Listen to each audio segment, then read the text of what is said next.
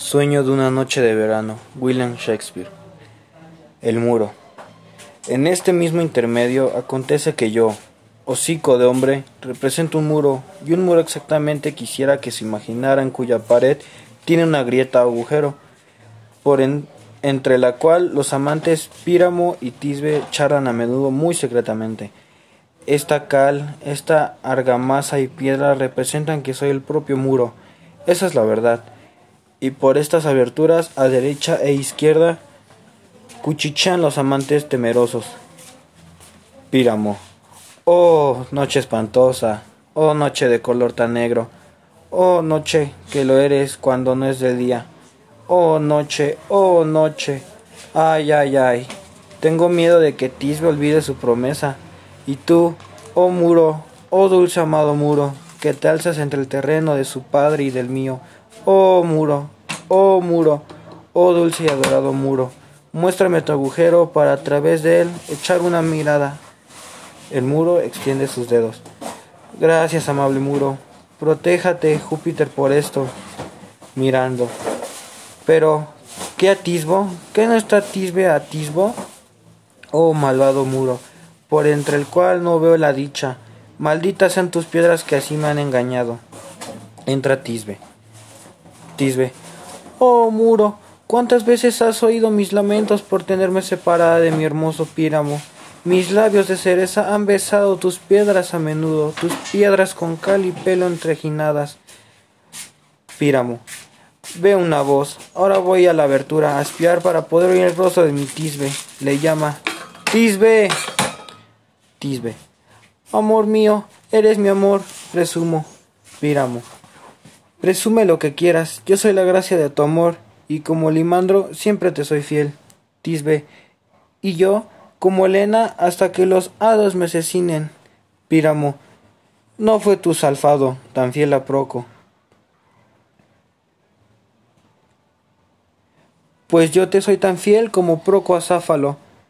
Píramo. Oh, Bésame por el agujero de esta vil pared. Tisbe. Beso el agujero del muro, pero no tus labios por completo. Píramo. ¿Quieres encontrarme enseguida en el túmulo de Nino? Tisbe. En vida o muerte, voy sin tardanza. Salen de escena ambos. El muro. Así. Yo, muro, desempeñando ya mi parte y habiéndose, eh, habiéndose esta concluido, se retira el muro. Salen, entra el león y claro de luna. León. Ustedes, señoras, ustedes cuyos tímidos corazones amedrenta el monstruoso ratocente que se arrastra por el piso, tal vez pudieran temblar aquí y estremecerse cuando ruge colérico un león salvaje. Por tanto, deben saber que yo, Berbiki, el ebanista, no soy ni león feroz ni siquiera leona, porque si, si viviera como león de veras, a este lugar no habría compasión para mi vida. Luna. Esta, esta linterna representa los cuernos de la luna. Yo mismo, al hombre de la luna me asemejo. Todo lo que tengo que decir es que la linterna es la luna. Yo, el hombre de la luna, este manojo de zarzas, es mi manojo de zarzas, y este perro es mi perro. Tisbe. Esta es la tumba del vestuoso Nino. ¿Dónde está mi amor? León, rugiendo. Tisbe huye y tira su pañoleta. Entra Píramo otra vez. Píramo.